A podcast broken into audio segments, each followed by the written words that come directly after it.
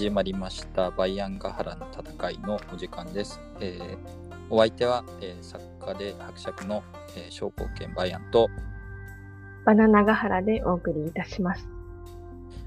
というわけでですね、えっ、と、まあ、前回はスペシャルということで、えっ、と、階段の回とかいろいろ挟んだんですけど、意外と、意外ととか言ったらあれか、えっ、と、好評で、えっとですね、えーおかげさまで天下の古典ラジオでありますとか、あの有名番組、いろんな北ラジオとかですね、いろんなのと,、えー、と同じ並びで画面に映ることに成功しまして、ちょっと100ぽいみたいな 感じでございますが、えっとですね、今週についてはあの、えっと第2回まで、えー進んでおりました後部亭流衆の話で、えっとご多分に漏れず超長いんで今回でも終わんない 可能性がありますんで、えっとまあ霧のいいところまで行ったら一旦終わろうかなと思ってるんですが、えっとですね、えー前回、えっとこうして龍玄がなお亡くなりになられちゃったところまで送ったんですけれども、えっとこうして龍玄っていうのはあの龍州の兄貴とかを、まあ、殺したりして、まあ、内下場で、えっと内下場で殺しちゃったりしてたあの皇帝なんですけどまあ微妙に操り人形だったのがだんだん操られていることに反発をしていって部下と仲が悪くなって優秀な部下から離反していってしまってでまあ最終的に赤尾に滅ぼされてしまったんですけれどもえっと先週ですねあのちょっと誤解というかあバナナガハラさんの方から質問があった時にちょっとスルーしてしまっていたところがあってですねそこをちょっと補足しますとあのバナナガハラさんの方からですねあの首位がそのこうして龍玄があのみんなに王位をばらまいてですねなんとか王なんとか王っていうやつをいっぱいあの部下たちにばらまいてその時に部下の一人である首位がそのこうして龍玄に対してですねあの劉邦の言ったことをあなたが劉邦の子孫であるあなたが守らないでどうするんだみたいないさめの言葉を言った言った時にですね劉邦は何て言ったんですかっていうバナナガハラさんの質問を華麗にスルーしてしまってい。て ひどい。聞き返して俺答えてみようと思って。で首位が言った劉邦の言を忘れたんですがの劉邦の言っていうのはおそらくおそらくというかまあ本によっては書いてあるんですけどあの首位が引き合いに出したとして書いてあるんですけどもあのえっ、と粒子にあらざれば王たるを得ずっていうやつですね。あ、はい。だから、えっ、と、劉邦と同じ名字の、だから、劉、劉氏、だから、劉星を名乗っているものでなければ、えっ、と、王様になることはできないっていうのなんですよ、劉邦っていうのは。で、それは、最初からそういう方針だったわけじゃなくて、えっ、と、劉邦自身も天下統一のに活躍した部下たちを王様にしてたんですけれど王に報じてたんですけれども結局みんな全員謀反しましたんで これに懲りてやっぱダメだ俺のファミリー以外は王にしちゃなんねえよっていう言葉を残したということで、えーとまあ、王様と同じ一族王様で皇帝と同じ一族のものしか王様にはなれないっていう。だから、えー、と皇帝の息子が自動的に王っていうふうに、えー、というシステムを劉邦は、まあ、失敗を踏まえて作ったんですっていうところで。なのに、えー、と劉邦と同じややらかし最初の頃の劉邦と同じやらかしを えーと劉玄が進んでしてしまった。ででまあこれによって結局群雄割拠みたいな世界がすごい進んでしまってですね。でえっ、とですね新松五漢書ってあんまり群雄割拠のイメージ意外となくて五個十六国とか聞くと名前からしてあのもう群雄割拠あって感じいっぱいだったんで国があるんだろうな、みたいな。うわーもう16国もあんのかよみたいな絶対覚えれんねえしみたいな感じあるんですけもっれどもと、もっと実はある。新松五冠書はですねあの全部短命政権なんであの覚える必要がないからあの残ってないだけで勢力の国じゃないものがある。はい勢力の数で言ったらやべえんですよね。で皇帝を称した人だけで、えーとまあ、皇子帝流言も含めて長安の皇子帝流言、えーこの前死んじゃった簡単の王老、えー、梁の皇帝劉英清の皇帝高尊術淮南皇帝利権。淮南？淮南？淮南で皇帝とかなん淮南皇帝利権とかですね。あと大の皇帝盧法とかですね。とりあえず皇帝名乗ってる感じなんですね。そうですね。普で通王とか名乗るんじゃなくて。はい、王もいっぱいいます。王をあ称した王もいる。王を名乗ったやつは、えー、と園信公、えー、牢屋の長保、東海の都、漢中の遠心、医療の伝授、老友の介護、万万中の長満、えーとかがいます。他にもいます。っていうあっちこっちで。なんてこったんですよね。で、これとは別に、えっ、と、なんとか将軍とか、保管将軍とか名乗っておきながら、あの、この、なんか、龍州の漢王朝でも、あの、えっ、と、長安の龍玄につくでもなく、む無軌道に暴れ回るやつらとかいっぱいいまして、はい。えっ、と、これらもう数十人ぐらいおりますということで、えっ、と、この後出てくる、まあ、えっ、と、漁業の包丁でありますとか、まあ、こいつ、粒子の部下だったのに裏切るやつなんですけど、漁業の包丁とか、えっ、と、神帝の竜陽、えー、洛陽の周囲、あ、周囲は、こうして龍玄が離反して、独立勢力になりますということで、洛陽の周囲とか、えっ、と、あとは、東方っていうやつとかですね、南陽の東方とかですね、えっ、と、はい。まあいっぱいいます。漢中の龍華とか、龍華はあれなんですなんか名前だけちょっと聞いた仲良しことあります。なんですけどね、はい。仲良しだったんですけど、一回争うことにはなりますというところで、まあ、こんなやつらがいっぱいいて、えっ、と、わけわかんねえよっていうことで、マッドマックス怒りのデスロードみたいな感じであります。で、で、こいつらはみんな、でもそれなりに毛並みのいい人、豪族とかなんですけど、はい。これと別に民衆軍がいますと。民衆ああ、せ軍とか民痢とかの、農民反乱軍がいるんですって。はい。えっ、と、超でかいのが赤尾と、もう一つが、この後、龍州と激しく戦う、銅の馬と書いて銅馬っ。ていうやつと、あとは、えー、聖徳五皇断教大東高校十連鉄慶大宋旧来上皇ご飯とかいっぱいいます、えーとこいつらが、えー、と全部満単位でいますということで、えー、と天下が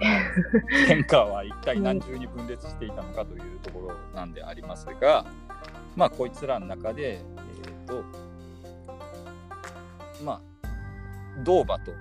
銅馬軍ってやつらと,、えー、とは最初の方に戦っていきますということで結構もうお腹いっぱいの気分になったと思うんですけれども。まあだからでも覚えなくていいやつらがいっぱいいるんでっていう。はあ。いいやつらって言ってもひどいですけど。か勝手に勝手に消えていくってことですか？勝手に争い合って自滅していくやつらもいますがまあすごいのは大体劉州が倒します。7割ぐらいは劉州が倒します。北斗の剣みたいな感じですかね。すごいですよねあの、なんか、泰山なんちゃら剣使う人意識みたいな。そう。ですももう泰山なんとか剣って言ったらもう死ぬなっていう。もうですね。一山いくらみたいなやつらがいっぱいいるのでなかなかあれなんですけれどもまあ骨のある人たちもいるので、まあ、骨のあるやつのうちの一つが、まあ、ドーバグ、えー強敵と書いて友と呼ぶ。そうですね仲間ですはい。で、まあですね、えっと、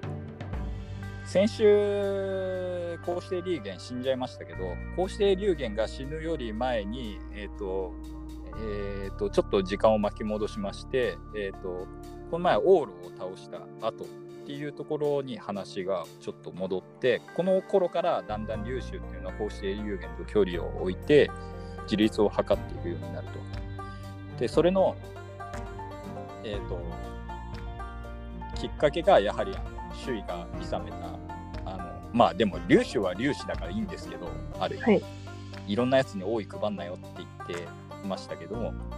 粒子も、えーと、王になります。で往路を討伐して成功した時に、えーと、こうして龍玄から使いがやってきますと。ではい、で大芝龍州を将王とすると。将王。はい。将将っていう字はあの大海将とかのなんか将難しい字なんですけど、えっ、ー、と草冠にあの、はい、なんかあれです。えっ、ー、と書物の章の上の部分みたいなのとあの縁みたいなの書いて章っていうやつなんですけど。あ、あの章章歌とかの章。そうですね。あ、章章歌とかの章ですね。はい。えっ、ー、とで大芝の衆を将おうとすると。だけど、はい、代わりに兵士を全部返してね、すぐ帰ってこいよ、お家にっていう。経験を、経験を奪おうとしてる。っていうみことのりが来るんですが、え、ー、と、これを、まあ、劉州は、うまいこと言えてないとは思うんですけれども、え、ー、と、まあ、あ王様にはなりますけど、平均は返しませんっていう、ちょっととんでもないします。えっ、ー、と、まあまあ、そんな言い方ではないんですよね。まあ、一応丸、丸く、丸く収めた感じの言い方で、ちょっと家屋は平定されてなくて、これを放置すれば陛下の憂いになるんですよ。将軍っていうのは認知においては皇帝の命令であっても従わずに戦闘を優先することがあるって聞いてるんです。なので私は心ならずもこのドーバー軍とかと戦いたいと思います。王様になるのはあの喜んでお受けしますって言って将王にはなったけど平権は返さないで割拠するっていう道を、えーと、劉州は選びますというところで、えーと独立の思考をだんだんあらわにしていくとなんですけれども、こうして流言の方も、おこれまずいぞっていう話になって、えー、そりゃそうですね。はい。で、劉州の命令に応じないように、えっ、ー、と、使いを使って、えっ、ー、と、その辺の家屋のやつらに触れ触れて回りますと。で、ここから、えっ、ー、と、劉州の懐刀として活躍するのが、まあ、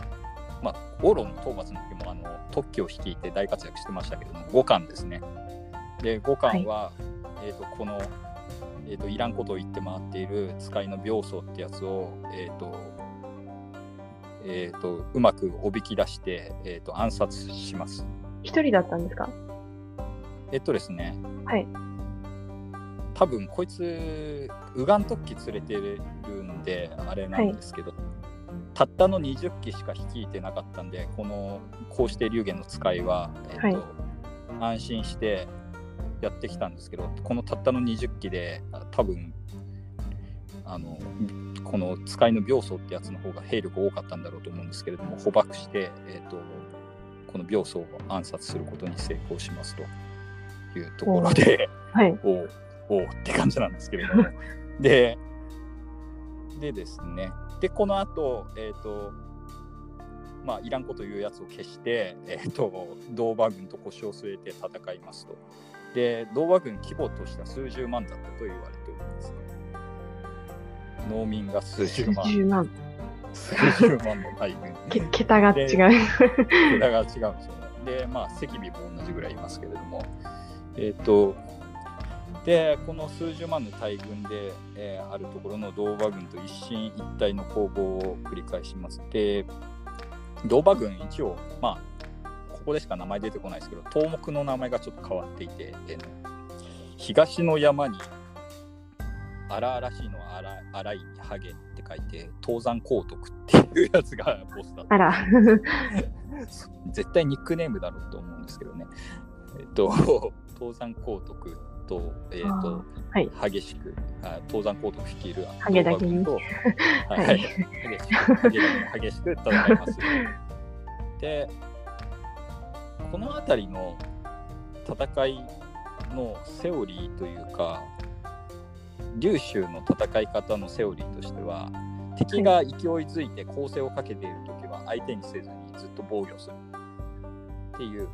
のでで相手がこう攻撃してるのに得るものがなくてだんだん食料とかが尽きて疲れてきた時に一点で大攻勢をかけて撃破するっていうまあすごい手堅い戦い方をするんですけど、はい。まあ、それによって、まあ、それも何度か繰り返すんですけれどもようやく、えっと銅馬軍を撃破することに成功するんですが、えっと銅馬軍の虚水というか、まあ、頭目の人たちは、えっと、降伏したもののですね、はい。このちょっと非常になんか、えっ、と、きな臭い雰囲気になります。で、なんでかっていうと、その、劉州の軍よりも童話軍の方が多かったんですよね。数十万って言いましたけど、あそうでしたね。だから降伏者の方が、食料がなくなったんで、最終的に童話軍との負けて降伏したんですけど、えっ、と、童話軍の方が多いという状況が正規します。で、でここで何が起こるかというと、えっ、と、俺ら埋められたりすんじゃねっていうあ風に、怖くの人たちは、はい。そう助けられるっていう約束で、劣行に報じるって、降伏したら劣行に報じるって言われてたんで、降伏したんですけど、あ、はい。えっと、俺ら埋められるんじゃねっていう意見が、こう、多分農民反乱軍の中で出て、すごいなんか、不信感が渦巻いて、で、一触即発な感じ。一触即発で攻めてた五冠劉州の部下の五冠とかの方もこいつらなんかあれだぞ降伏したって言って武器も捨てねえし何なんだこいつらいや殺しまおうかみたいな感じで五冠殺伐とした男なので、えー、とそんな感じになってしまってで一触即発の状況になります。でまあなんで埋められるんじゃねっていうのはまあピンとくる人はピンとくるとは思うんですけどこのえっ、と秦の将軍の白起とかはあのえっ、と降伏した敵の方が多かったんであまりにも名将だったんで40万人も降伏させたんですけどもめんどくさくなって全部埋めちゃったっていう あのよよくある、よくある。その項羽もですね、秦の召喚を倒した後に、えっと20万を。生き埋めにしておりますと。いうことで、まあ、こういうことが起きるんじゃないかと同馬軍の人たちは疑心暗鬼になって一触即発になっていたと。で、ここで劉州が何をしたかっていうと、あれですよ、タクティクスオーガンのデニムみたいなことをするわけです。非武装で巡査するっていうですね。ああ、人心掌握術みたいな。そうはい一触即発の雰囲気の中そして周りを囲んでいる五冠軍が襲いかかるんじゃないかという雰囲気の中、えー、と劉州は武装をせずに、えー、と短期で えっと銅馬軍の兵士たちの中を巡察して回るというと,、えー、と銅馬軍の兵士たちはこの姿を見て自然にだんだんひざまずいていって、えっと誰かがこうつぶやくとこうこの言葉が続くんですけど赤心を置いて腹中に置くっていう。赤心。赤心っては、真心みたいな。あなとされて。あこなんか他に他に説があったらちょっとはいお願いします。あ、いや、よくわかんないんですけど。はい、赤いえっと、心赤、赤心は赤い心でいいんですか？はい赤い心です。はい。で赤心を置いて、腹中に置く。赤心。いや赤心を、を人の腹中に置くが、はい、あっていう言葉が赤心を押して人の腹中に置くっていう言葉として、まあ、残ったっていうですけど、僕はここでしか聞いたことがない。私も今なんか初めて聞いてるか。ん？赤心を押して、あの押し、押し面とかの押しですはい。赤心を押して人の腹中に置くっていう。自然に敬服しちゃったみたいな、そういう。そうですね。だから、なんだろう、イメージ的には、この龍州の真心が俺たちのあの体の中にフィットしたぜみたいな。ことをえーとそのドーバー軍の人たちは言って、で、龍州に俺たちの命をかけようじゃないかというようなこう声が上がったということで農民、反乱軍のくせにちょっと難しい言葉を使いますね。本当かよで。で、で、これでドーバ軍が、えっ、と、降伏したドーバ軍が全部丸々龍州の部下になるという形で、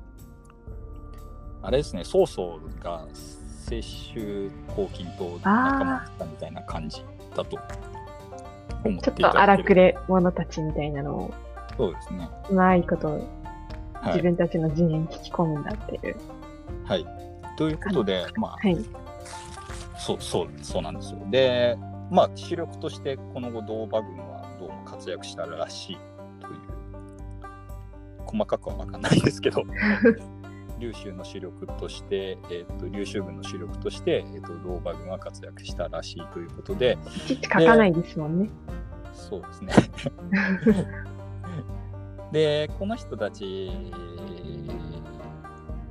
が、まあ、主力だったんだろうなっていうのの推論の一つとして、あの、小王、この頃はまだ皇帝じゃなくて、劉氏は小王なんですけど、はい。えー、とこの頃からこうして龍玄とかのいる長安の朝廷では、えっ、と、龍州のことを銅馬帝って呼んでます。銅馬帝。あ、銅馬帝、銅馬軍のの皇帝です、ね。皇帝。で銅馬帝と呼んでいますということで、まあ、だから、あいつらを銅馬軍の上に君臨している皇帝、あいつは銅馬軍の上に君臨している皇帝なのでっていう意味合いで、まあ、揶揄しているところもあるんだろうと思うんですけど、農民反乱軍なんで、えっと、なんですけど、まあ、猿山のボスみたいなニュアンス。そうそうニュアンスなんですけど、銅馬でも銅馬って字面が結構かっこいいなと思うんですけどね、銅の馬の皇帝。そうですね。なんか、同祖人みたいで。同祖人あんまかっこよくないですね。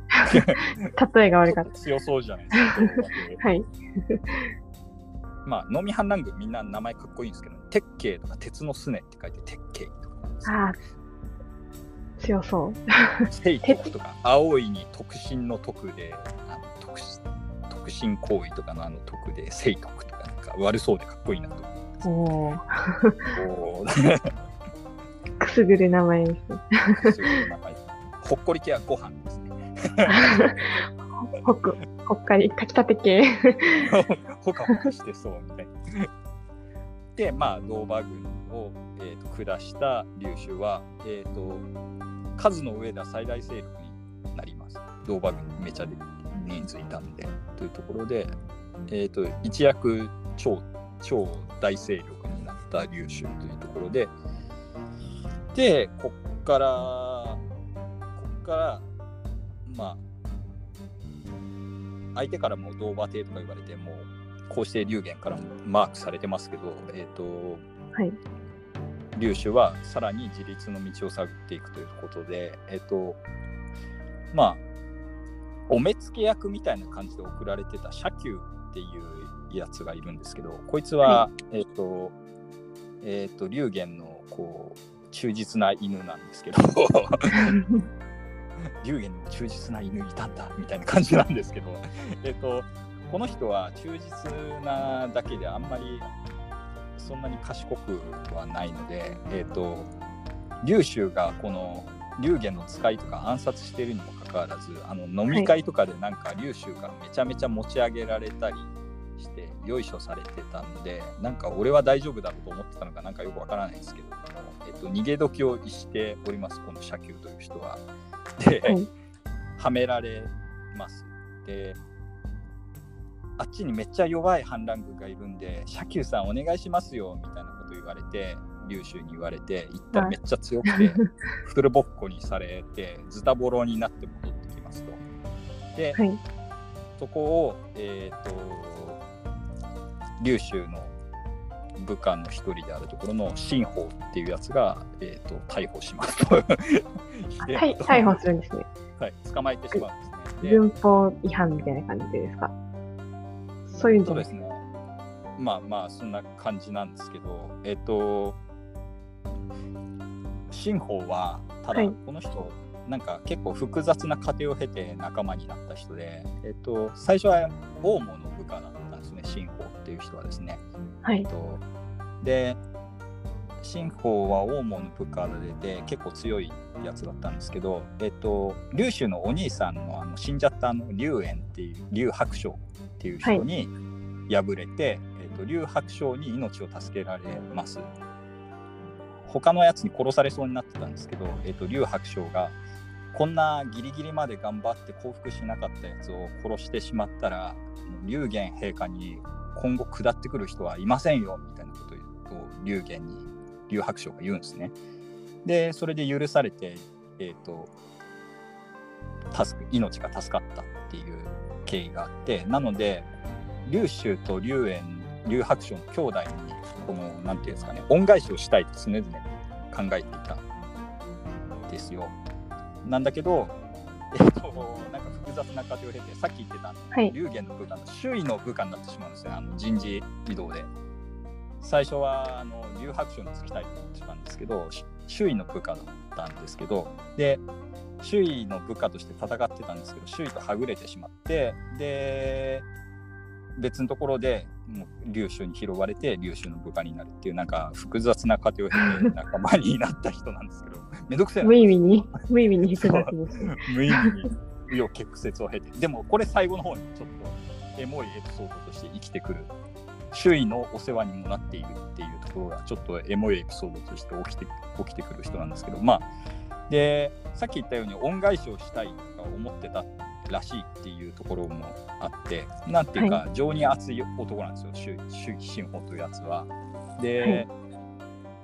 下っあの捕まえた車厩が命乞いして来て殺せなくなってしまうんですね、新法は。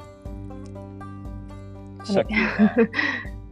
同僚じゃないか助けてくれよみたいなこと言うんですよ、新法に。はい。まあ確かに龍玄のお互い龍玄の部下だったわけなんで同僚だったああ、なるほど。でか車厩は。かつての同僚として。で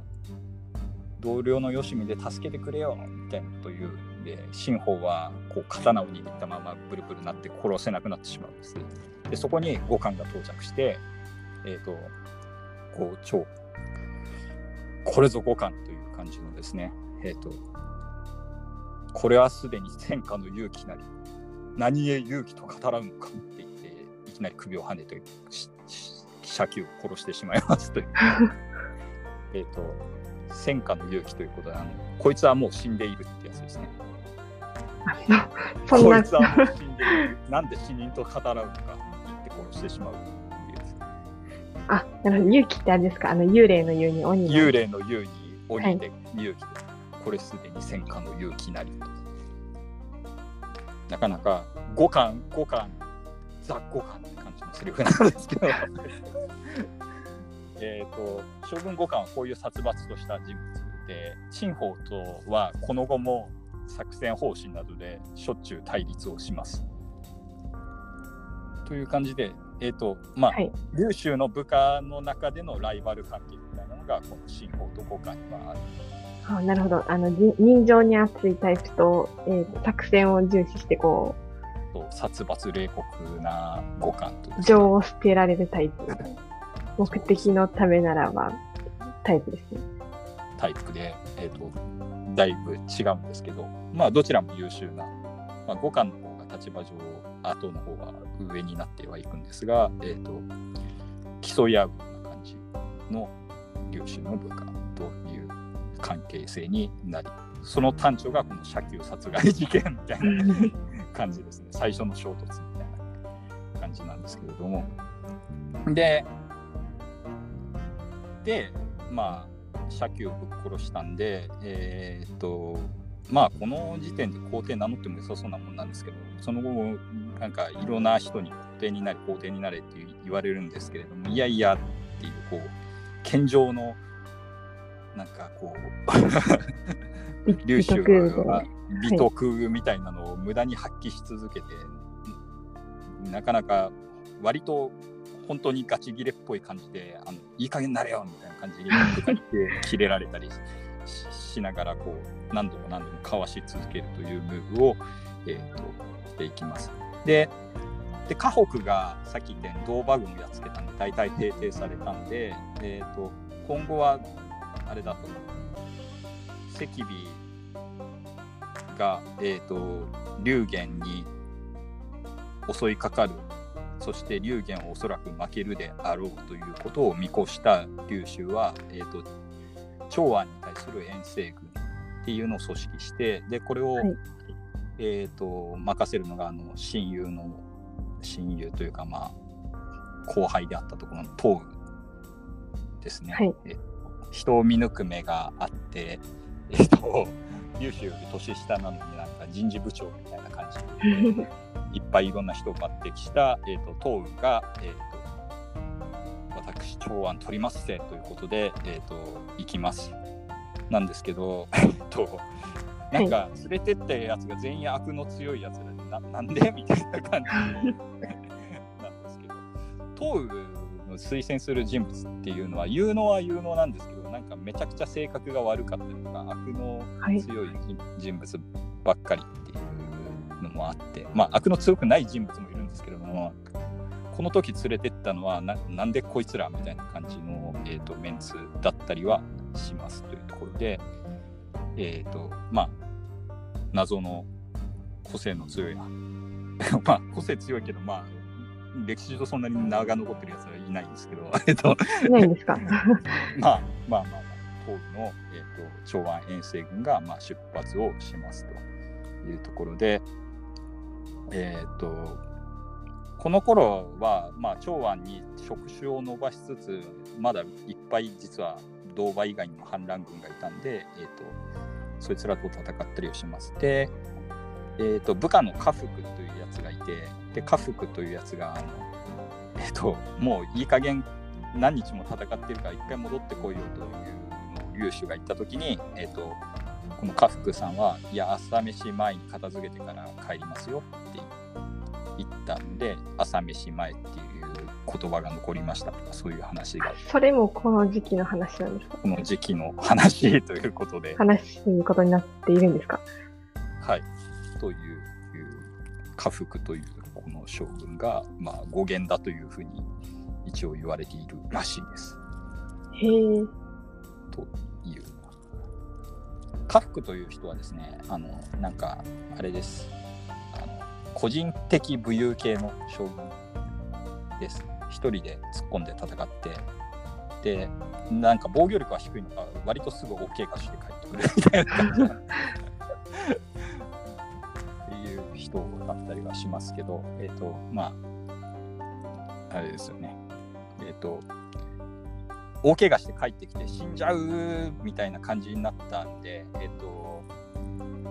お前の、お前の息子に俺の娘をめとわせてやるからなみたいな約束をしたんですけど、死ななくて復活したんですけど、なんか引くに引けなくなったよ。言った通りに流出がしたりとか していて、ちょっとほっこりエピソードだったりはするんですけど、カックさんはすぐ死にそうになるけど、全然死なない人。しぶ、しぶといんですね。しぶとい生命力が強そう。生命力強い系の、えー、と部下だったりはしますと。えっ、と、で、まあ、いっぱいなんか、いずっと戦っては いるんですけど、えっと、で、長安は、ちなみにこの時は、えっとですね、長安は、えっ、と、ちょうど赤尾に襲われつつある頃で、で、えっ、と、長安にいる龍玄を見捨てた、えっ、と、あ龍玄はが、えっ、と、今、長安で大ピンチ。で大ピンチ。大ピンチで、で、大ピンチの超、えー、と龍玄に付け合いきれなくなって、えー、と見捨てている、えー、と周囲はい。あの諌めたけど聞き入れられなかった文ぶく独れて立みたいな。そう落葉に落葉に自立勢力として君臨する、えー、と周囲とそして、えー、と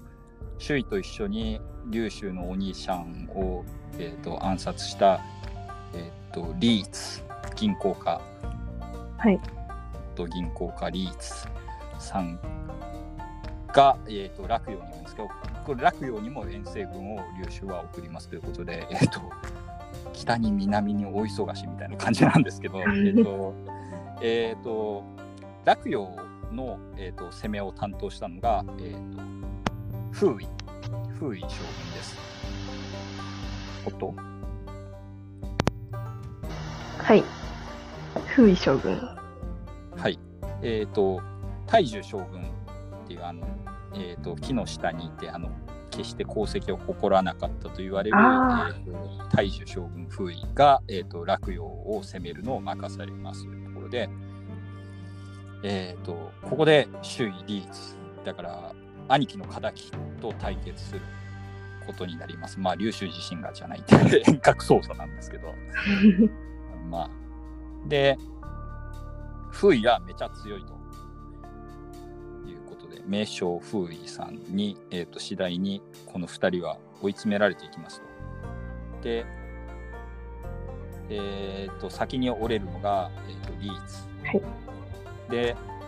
リーツは、えー、と勝てねえんじゃねってなってくると,、えー、と妥協案を探り始めて、えーとえー部下をわざと見殺しにしたりして、えー、とふ風位に手紙を送ったりしてあの昔は龍州さんとは仲良くしてたし俺13人で一緒に逃げ出す時とかも一緒に入ってたしさみたいな仲直りできないかなみたいな感じの気持ち悪い手紙を送ってきます。兄貴を殺したくせに。っていうことでえっ、とえっ、とですねえーリーツについては、えー、とだんだん風位の方と,、えー、と協調できないかということで、えー、と探ってきますというところなんですが、えっ、と音？ガハラさん今聞こえてます？と一旦なんかちょっと切れたみたいなんで、えっ、と録音停止いたします。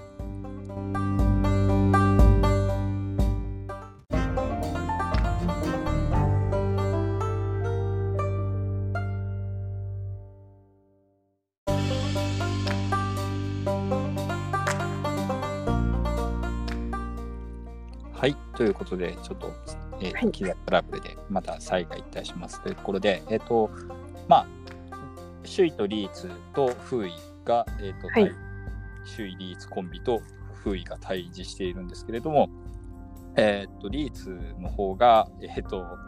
やれてきまして、あの、ちょっと昔、昔は龍州君と俺は仲良くしてたじゃないか、みたいな。また昔のように昔のようにさ あの頃13人で一緒に駆け抜けた時のようにさみたいなこと言ってきますえっとでフイはその手紙を龍州に送ってこんなこと言ってきてますしあの部下とかも見殺しにしたんでまああれかもしれないですけどどうします？みたいなことを、えっとフイは、えっとえっと龍州に奏上しますと。でで龍州が何をしたかというと,、えー、とその手紙をそのまま周囲に送ります。首位。はい。リーツが、えー、と風位に対してあのちょっと龍州と仲直りできないかなって言ったその手手紙紙を。そのまま周囲に。で周囲は作戦会議しようぜって言って、えー、とリーツを、えー、と呼び出しててめえ裏切ったなって言って殺します。そうですよね。ここで敵の一人であるところのリーツが、えー、と滅亡するというところでうまい具合うに。まい具合に死にましたというところなんですがでここでまあこの後首位を首位を追い詰めていくわけですけれども強いんです、周囲は意外にも。意外にもっていうか、まあ、元から結構勝ったり、負けたりもあるんですけど、周囲は結構勝ち星もあったりして、元から強いし、盗賊軍の中ではかなり強い部類ではあったんですけれども、周囲は、えっ、と、洛陽の、あの、えっ、と、防備を完全にこうフル稼働させまして、えっ、と、封印の攻撃を寄せつけませんというところで、えーかなり検討します、首位というところで、えーとはい。なんですけれども、えっ、と、ここで、劉州は、えっ、と、この、なんか戦っているこの過程を見てどう思うかっていうと、えっ、と、強いな、周囲と。はい。このぐらい強い人だったらあれだとこう味方になってくれても嬉しいかもなみたいなことを言い始めます。で欲しくなっちゃったんです。欲しくなっちゃったということで えっとでえっ、とあれだっていう相手にその気があるんなら幸福を誘ってみてもいいかもしれないっていう話を、えー、とします。でここで、えー、と幸福韓国の使者に選ばれるのが、えー、とかつて周囲の部下だった新法はい。が、えー、と周囲のつけだろそうはい。説得工作を、えー、とさせられるというところなんですけれどもえっ、とですねこのえっ、と結構新法のこの説得が結構エモいというか なかなかなかなかいいなって思うんですけどねえっ、とあのお互いあのあんな時こんな時あったよねみたいな。あの あの時は周囲さんが卒業式。みたいな。話をしてえっ、とですね。新法はえっ、と城壁の下に新法がいてで下からこう語りかけるんですとあの時は大変でしたねとかあの時の戦いはこうでしたねとか言ってで言うんですけれどもその結びとして新法が言うのが、えー、と私がこのようになったのは周囲殿に推挙されたおかげでその恩に報いようと思っていました今赤尾がすでに長安を陥落させました皇帝の報じた王は全て反するところとなって、えー、と劉州が天命を受けています。で劉州のところにはすごい奴らがみんな集まってきて、えー、と民衆も心を寄せています。周囲殿天下のことはすでに去ってしまったのです。周囲殿は痩せ細った城を高く守っていますが一体何が待っているというのでしょうか。っていうんですね。で周囲ははい。周囲は劉白章が害にあった時私がその謀略の中心にいた。こうしてに劉妃を北伐に使わさないように諌めたのも私だ。自らの罪の深さは知っている。どうして今更降伏したりなどできようか。っていうわけですよ。ででこんなこと言ってますけどどうしますって言って新法は一回この言葉を書き留めて、えー、と劉氏のところに戻りますと。で、ほうれん草。そう、ほうれん草をすると。で、劉州が言うのが、えーと大事をなす者は小さな怨恨を忘れるものだ。周囲がもし下れば感触も保つことができる。ましてや中罰したりなどするだろうか。この黄河の流れに誓って、嘘はつかないというわけですね。スケールがなんかで、スケールのでかい近いスケール感のでかい話。で、で、しもう一回、で、今度は新法はまた城の下に行って、こんなこと言ってますよ。こんなこと言ってますよ。多分大丈夫ですよって言うんですけど、えっと、周囲も疑り深い男なので、えっと、じ。えっと、城の上からロープを垂らしてきて、本当ならお前これを登ってこいって言うんですね。で、はい。まあ、まあ、なんでかっていうと多分あの城の多分副兵とかがいて、えーと、はい、ロープ登ってる時に、まあ、例えばロープを切ったりとか、えーとまあ、弓構えてるやつとかがいたりしたらなんか撃たれたら格好の的じゃないですかなので多分、はい、城壁の下から1人でロープ登ってくるっていうのはかなり危ない状況だと思うんですよでなんですけどえ、ー、とそれでこれ本当にそういう話になってるんだったら、えーと、登ってこいよっていうふうに周囲が挑発するんですけれども新法は、えーと、スルスルこう無言でそのロープを登ってくると。でまあその新法の、えーと、誠実さに心を打たれた周囲は、えーとそのロープで自らを縛って降伏してきますというところですね。で周囲はい、周囲はですねでで、まあ、煮るなり焼くなり好きにしてくれということで、えっと、降伏してくるんですけど、ここで徹底してるのが、劉州は、えっ、と、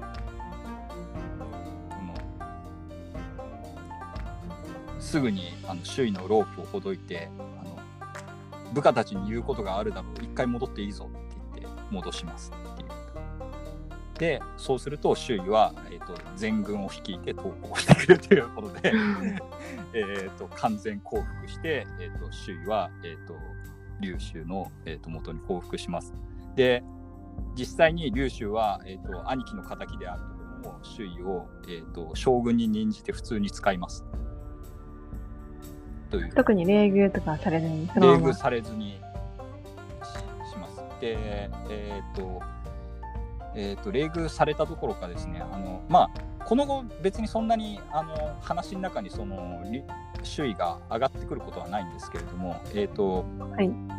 まあ、文官としてむしろ、まあ、将軍に任じられてはいるんですが文官としてむしろ出世したらしくて、えーと、後に旧教の旧慶だか旧教だかのあのまで登ったというふうに言われています。だから参考大出世ですよね。参考の次ぐらいに偉いですよね、はい、確か。で、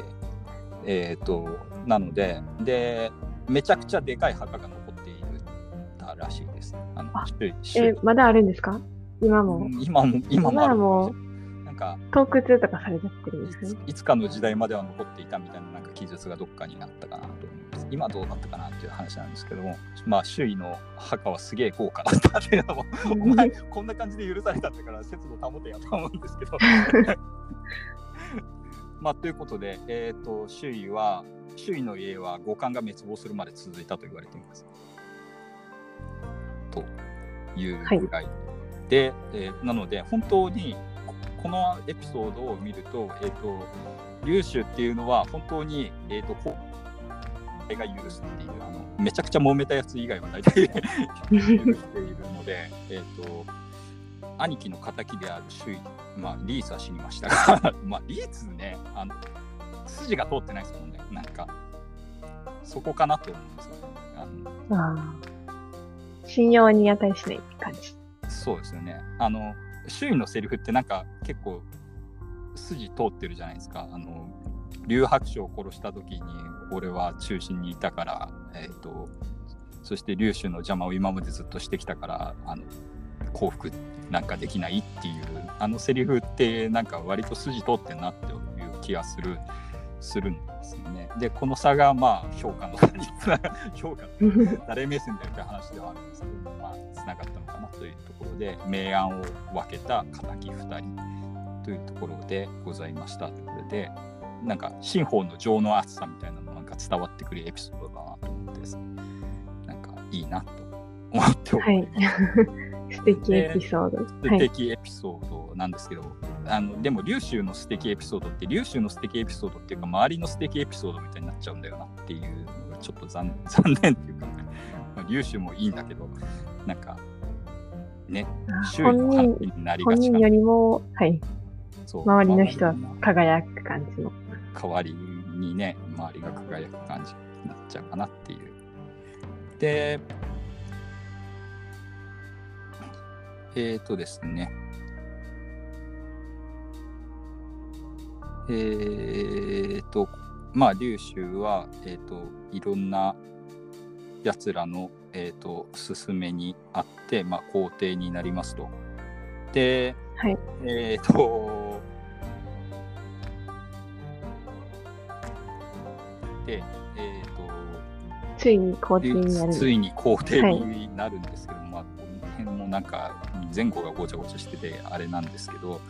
えっ、ー、と、劉州は、えっ、ー、と、なんで、洛陽を落としたんで、洛陽を都に定めますというところで、えっ、ー、と、はい、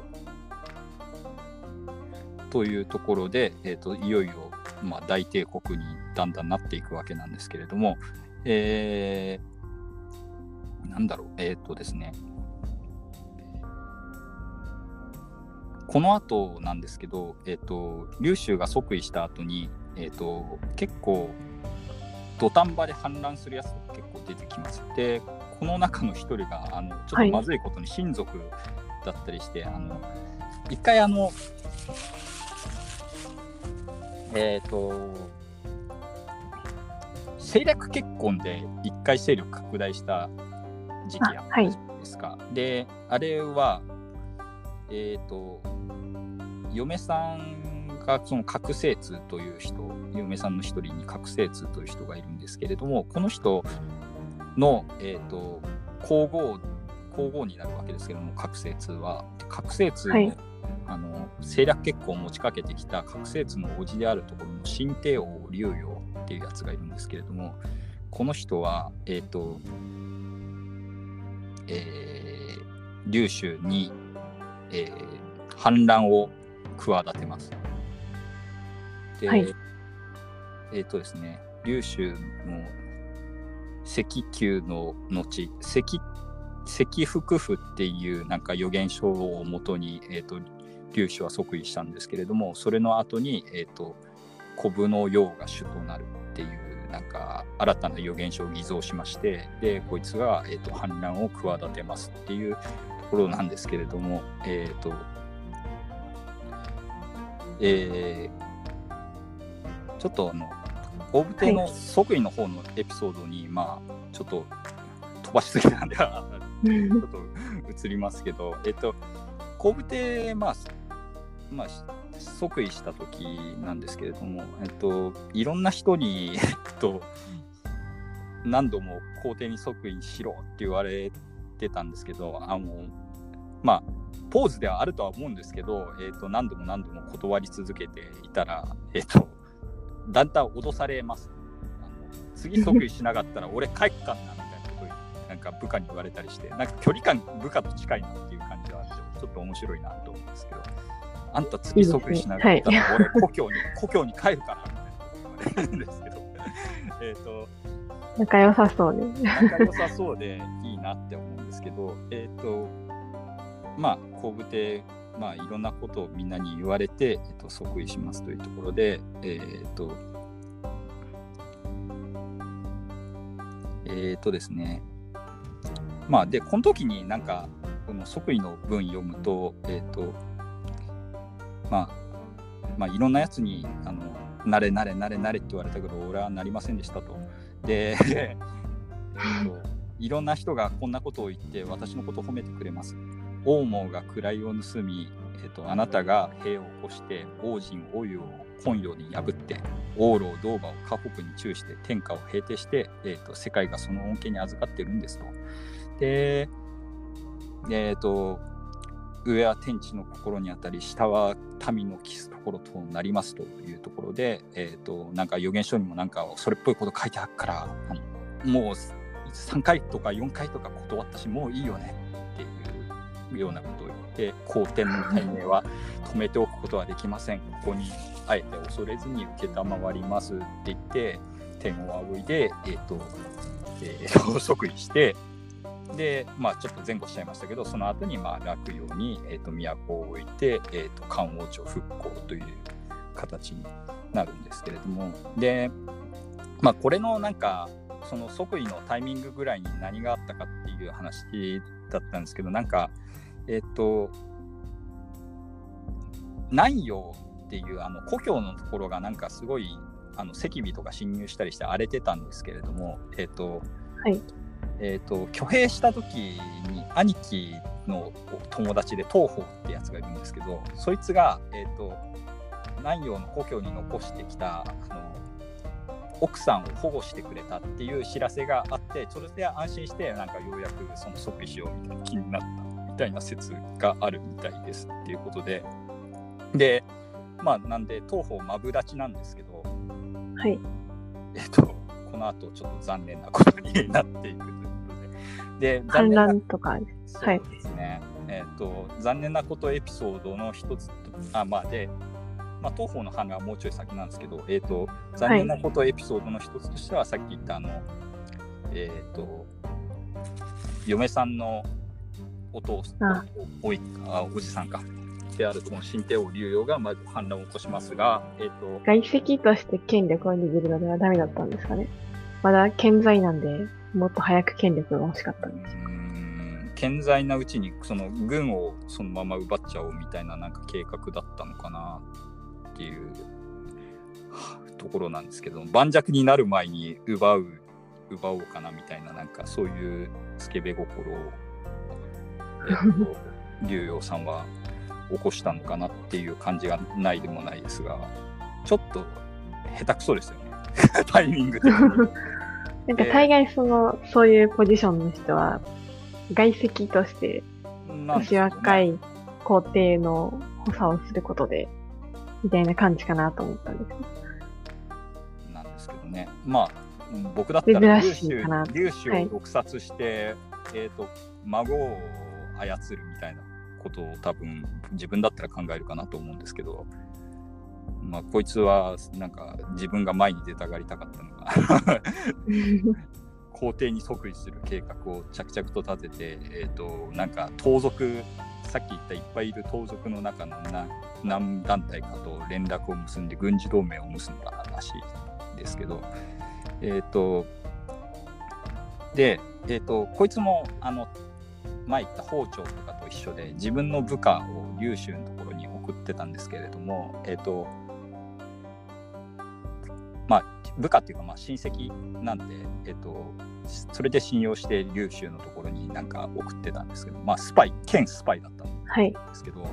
い、でこの光順っていう、えーと、部下が、えーと、全部、えーと、劉州に丸丸伝えてで、えー、と私が劉をやっつけますと光順が。光順は劉州に寝返って、えー、と新帝王劉をうまいことをおびき出して、えー、と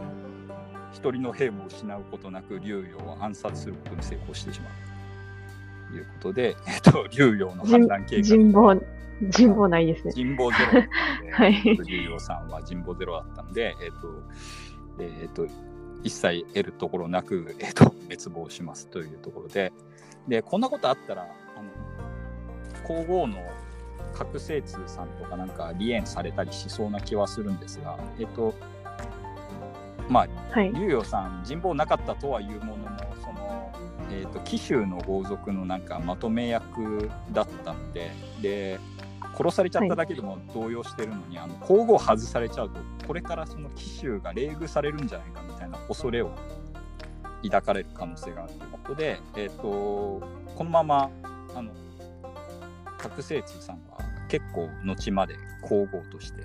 普通に制裁として扱われますというところで、えーとまあ、そういうなんかバランス感覚もなんか結構あるのかなっていう感じになります。でこの頃にようやく、えーと、あれが死にますと,、えーと、こうして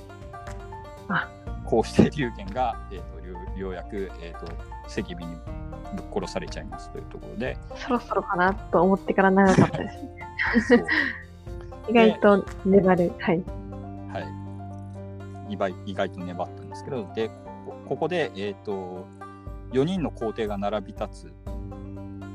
感じになります。えっ、ー、と、それが、えっ、ー、と、銅馬帝と言われていたところの、まあ、劉州と赤尾の県政帝劉言氏。まあ、この人は10歳のガキンチョなんですけど、はい、えっと、そして、この頃、えーと、生徒で君臨していた蜀の竜皇帝とか白帝とか言われる、えー、白の皇帝蜀の白帝高尊術そして梁の竜英両の皇帝竜英という4人の皇帝がまあ並び立っておりましたというところで、えーと、ここからまた 戦いが激化していきますよという。同じ時代に皇帝はそんなにいらないですからね。そんなにいらないなと思いながらですね、えーと、なっていくんですが、で、この後は、えーとまあ、さっき言ったこう強めのまあ、皇帝名乗るやつはやっぱり強めのやつらなんですけど、まあ、赤尾はま空物の皇帝ですけど、えーとまあ、こいつらとあとはなんかちっちゃい勢力とかと,、えーと、だんだんやり合っていって天下を統一していくっていうのが、えーと、今後の流衆の流れになっていきますっていうところで、えっ、ー、とまあ投げんで 今回 この辺で一旦終わろうかなというで、えっ、ー、と、ありますというところですね。えっ、ー、と、なかなか意外と聞いてみると、あの、あれだなと思って、今に残ってるエピソードとか、朝飯前とか意外じゃなかったですかっていう。あ、それは意外です、ね。そう。なんか、意外と残ってる話もあはい。あの、はい、いつものあ、ここでしか聞いたことないやつみたいなんじゃなくて、じゃない普通に使うやつ。えっと、普通に使うやつだったのに、うっかり飛ばしちゃってたのは、あのあ1個あって、そこをちょっと最後に補足しようかなと思うんですけど、あの前回あの、はい、えっ、と、占い師だったけど、あの自分は王子様だって言ってなって、あの大勢力になったオーロっていう敵がいたじゃないですか。はい、あの人をやっつけるときにあの、えーと、五感が、えーと、漁業の、えーと、右岸特許を率いてやってきたけど上国っていうところから公園ってそいつも特許を率いてやってきましたっていう話をしたと思うんですけれどもこのえーと、公園の方は、えーと、確かあれです、ね、右往の衆とかいう言葉を残した人だったと。ああ、あれも？右往の州はどっちがどっちに対して？えー、っと、王道に付き従ってるやつは右往の州だっていうああ、はい。とで、確か右往の州っていう言葉がったんだったかなというふうに記憶しておりますというところで、えっと、なので、今に残る古事成語とかが、まあ、三国志ほどではないが えっと、結構あるよっていうのも、まあ、歴史の面白いところですよねとか言ってなんかその一般的な話にまとめ感じですけど、えーと、あそういえば私もちょっと言いそびれてたあの古事成語系があるんですけど、はい、あの赤禄のなんか敵役で、はい、ちょこちょこ出てくる龍魂っていう人、はいはいはい、とその旧友の祖敵っていう人がいるっていう話を以前どこかでしたんですけど、あの二人に関しての古事成語で、宣弁をつけるっていうのが、ああ、これあの、この二人の話なんだと思って。ああ、それは知らなかったですね。あ、なんかあの、龍魂が、はい、えっ、と、祖敵の活躍を伝え聞伝え聞いてというか、祖敵に対して、まあ、この時はもう一緒にいないんですけど、だから風の噂で聞いた祖敵のことに対して、あの、はい、宣伝をつけられてしまうみたいな感じで。こう焦る感じの流行っていう文脈で。なかなか、かっこいいエピソード。ライバル感が。ライバル感が。友、友と、友でもあるし、ライバルでもあるっていう。いいですね。ポジション的になんか熱い感じの。言いそびれたなと思って。五感と進行は、まあでも五感と進行は、まあそういう感じでもないかっていう感じなんですけどね、なんかライバル感ありますよっていうところで、まあ、連想したのはその2人かなっていう感じなんですけど。えっとですね、来週どうしようかなっていう、来週っていうか、まあ、次週はあれですもんね、えっ、と、バナナガハラさんの方は、えっ、と、えー、はいやつですよね。えっ、ー、と、やつのあ、そうですね。福建、福建さん。目が紫の福建さんの 全盛期をやるっていう話で、と、私の方は、えっ、と、その次の週は、まあ、コブテの続きやろうかなと思うんですけど、話がこいつの話は本当に天下を全部統一するんであちこちで、えーと、いろんな勢力と戦っているんでなんかいちいち全部言うと終わんないなと思うので、えーとまあ、大筋の話だけして、えーと、面白い目の敵勢力の話はなんか敵勢力の話日みたいなのを別の日に設けてなんか話そうかなっていうふうにちょっと思ったりします。私の推しメンの遠心とかですね。地中 にカツオそうね地中にカツオね求めるが一番残ってないですか？この時代の言葉としてはそう地中にカツオ。いやでも朝朝飯前も結構。ね、真の地中にカツを求めるもそうだけど、家福の朝飯前、家福の名前は残ってないのに、朝飯前だけはすげえ残ってるなっていう感じはすごいしますね。っていうところで、えっ、ー、と、まあ、そういう、なんか面白いやつもいっぱいいるんですけども、全部に、えっ、ー、と、全部に時間を割くわけには。いつまでも終わんねえなと思いながら、はい、まあ、敵の話は敵の話だけでちょっとフィーチャリングしたい時もあるなと思ってそんなに僕も引き出しが多いわけではないので新末交換書で長くスルメを噛んでいこうかなっていうつもりなのでまあ粒子の話はまあ次回ぐらいで終われればなというふうに考えておりますというところでえっ、ー、とございました。で、まあ、さっき言ったように次来週は府県でその次は、えっ、ー、と自分の話でちょっとあのまあ、自己都合でもしかしたら、えっ、ー、と、ささ来週以降とかにちょっと1回ぐらい休み入れるかもしれませんというところでございます。で、で、で、で、で、で、えー、っと、えー、この番組は、えー、っと、えー、メール等を募集しておりまして、え、っと、Gmail アドレスで、えーと、アルファベットすべて小文字で、バイアンガハラアットマーク Gmail.com で、えっ、ー、と、ツイッターの方は、えーと、ハッシュタグガハラでつぶやいていただくと、えーと、観測させていただきます。で、ツイッターの方に DM で送っていただいても結構ですっていうところで、えっ、と、メールとか募集してますっていうところと、あとはあれですね、別にあの質問とかでも全然いいんで、あのなんか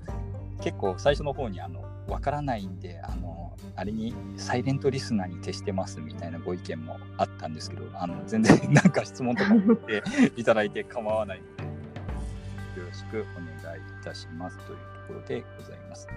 で、あと、バナナガハラさんのあの絵、結構あの最近盛んにバナナガハラさん投稿されてて、あの赤録の絵とかめちゃかっこいいので、あのリスナーの方はちょっとチェックして見てくださいっていうところで、えっ、と、えっと、今回もお相手は、えー、作家で、えー、伯爵の小宝剣バイアンとバナナガハラでお送りいたしました。ありがとうございました。